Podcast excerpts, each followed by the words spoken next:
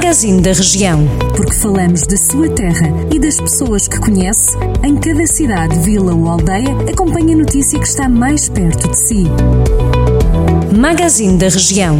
Edição de Carlos Esteves. Boa segunda-feira, bom início de semana. Começamos mais uma viagem para alguns dos conselhos da região. Hoje iniciamos em Carregal do Sal e que o Centro Cultural vai receber no próximo dia 2 de outubro a iniciativa Café Concerto. O espetáculo reúne 15 artistas num único palco, contando com a participação de artistas como Teresa Zenaida. A Câmara Municipal promete uma noite para celebrar a arte, com música tocada ao vivo uh, e também canto e dança. A atuação está marcada para as 9 da noite. Para reservar bilhetes, basta dar a indicação ao endereço de e-mail Café Concerto, tudo junto, caféconcerto ao vivo, arroba gmail.com ou ao número 916 400 169 ou na papelaria Documentiums em Carregal do Sal. Quase todos os conselhos da região de Viseu não têm taxas de incidência de Covid-19 superiores a 200 casos. Apenas Penalvo do Castelo apresenta, segundo a DGS, uma eh, taxa de 210 casos por 100 mil habitantes. O balanço foi atualizado no relatório epidemiológico da passada sexta-feira da Direção-Geral de Saúde.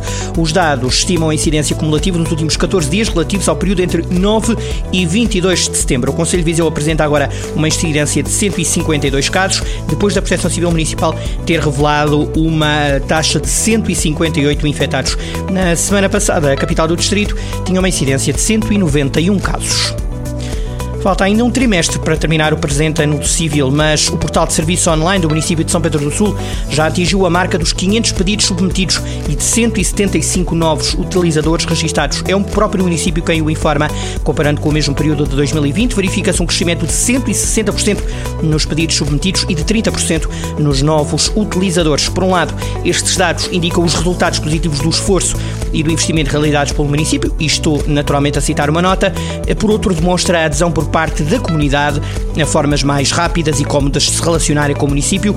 O atendimento digital está disponível em serviçosonline.cm-spsul.pt para esclarecimentos uh, sobre o portal servicosonline.cm-spsul.pt pt Fechamos com o desporto e com o Castro Daire, que ganhou por 3-2 na deslocação aos Açores, onde mediu forças com o rabo de peixe.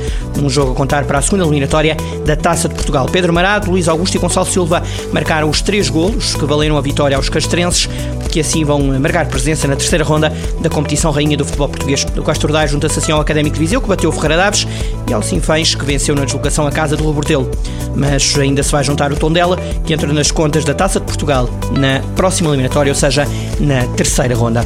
Boa semana, boa segunda-feira sempre, na companhia da Rádio Jornal do Centro. Jornal do Centro, a rádio que liga a região.